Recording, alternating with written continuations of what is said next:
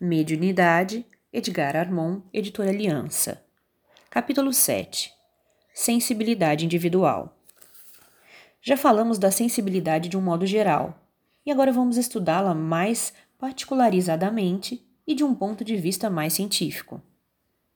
Existem o um mundo físico e o um mundo hiperfísico, e as diferenças entre as diversas manifestações de matéria, energia e espírito resultam de ordens variáveis de vibrações.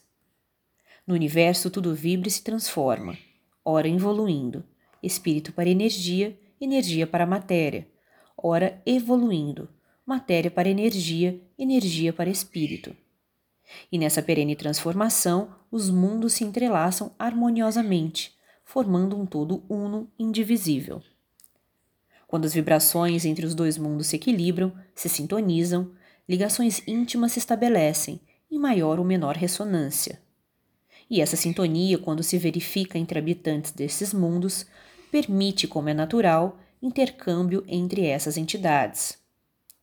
Pois a faculdade de oferecer tal sintonização é que constitui o que chamamos de mediunidade.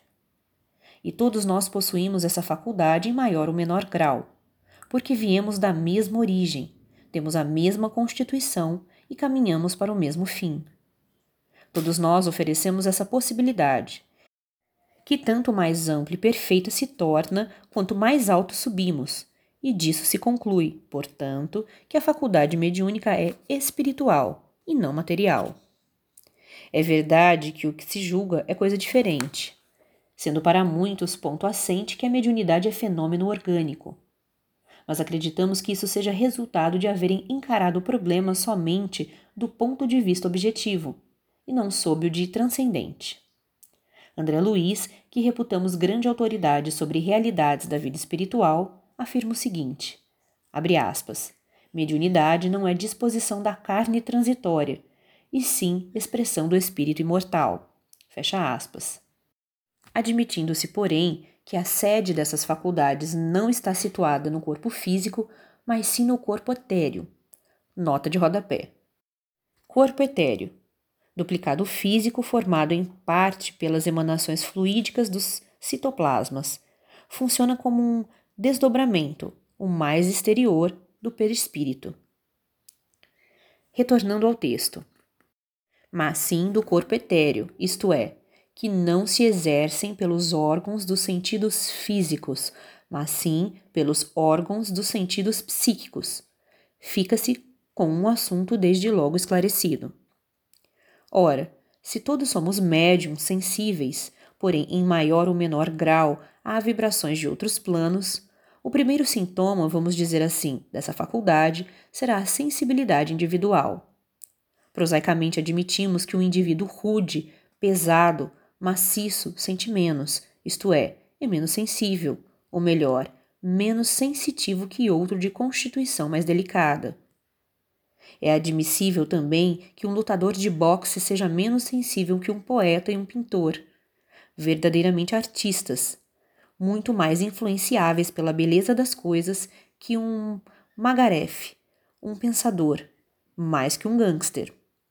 Isso não quer dizer, é óbvio, que determinadas profissões afastem a possibilidade mediúnica, mas sim que a faculdade não se manifesta em grau apreciável a não ser em organizações apropriadas.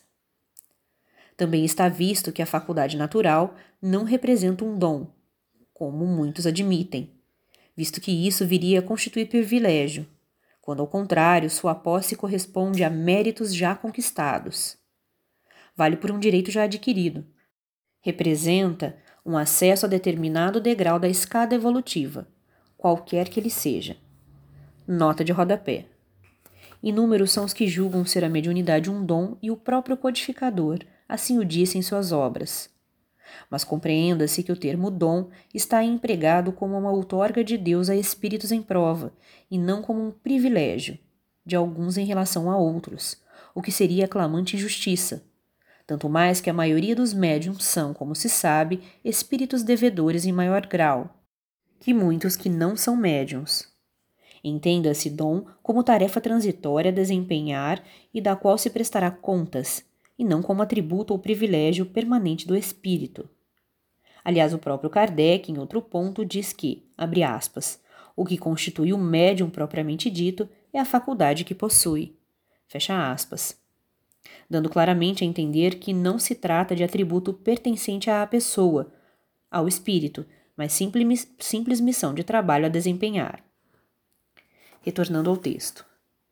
E mesmo nos casos em que é outorgada como prova e prova de fogo, aí então muito menos ela é um dom, justamente porque é uma prova.